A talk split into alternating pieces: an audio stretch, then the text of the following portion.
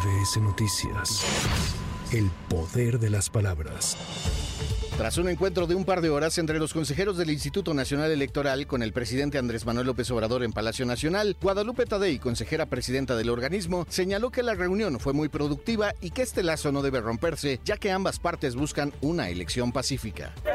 Una reunión verdaderamente productiva, pudimos los 11 consejeros, estamos en el tiempo oportuno para iniciar relación con algunas áreas que tienen que ver con nuestro trabajo, como la seguridad. Creo que estamos en el mejor momento. Se pide respeto, se da respeto, el respeto es de ambas partes, hacia la autonomía y hacia la investidura también presidencial, ambas partes. ¿La actitud del presidente cuál fue? Totalmente abierta, de respeto. El resultado más bueno de todo esto es que vamos a tener reuniones muy pronto de coordinación con las diferentes áreas, la de comunicación, la del bienestar, la de seguridad, información que se tiene que proporcionar al instituto, todo eso es producto de esta reunión, a solicitud de los consejeros y también en respuesta de la presidencia de la República para explicar qué sí se puede y qué no se puede, dónde se rompen los límites y dónde no se rompen los límites. Yo creo que todo el mundo se tiene que manejar en el marco de lo que regula la ley. El presidente estaba con toda la voluntad de estar en la sintonía que el Instituto Nacional vaya poniendo.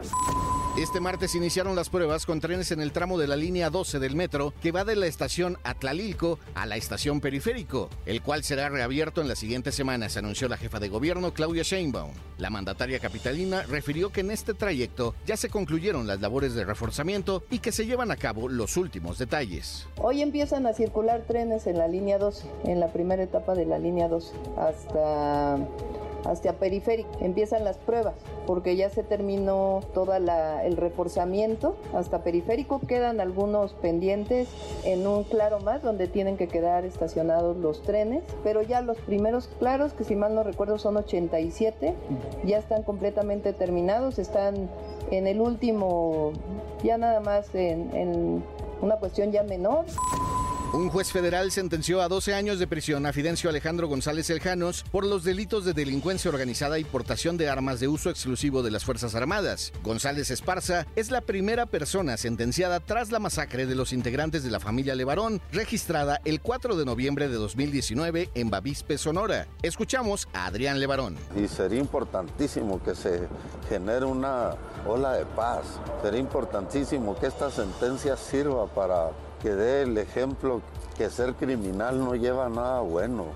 Sí fue encontrado culpable, porque había bastantes pruebas para demostrar su culpabilidad y pasará 12 años en prisión. Esperemos que los demás jueces comprendan que, que lo que está en juego es un México donde mujeres y niños puedan andar seguros. Para MBS Noticias, Javier Bravo. MBS Noticias. El poder de las palabras. No importa si nunca has escuchado un podcast o si eres un podcaster profesional. Únete a la comunidad Himalaya. Radio en vivo. Radio en vivo. Contenidos originales y experiencias diseñadas solo para ti. Solo para ti. Himalaya. Descarga gratis la app.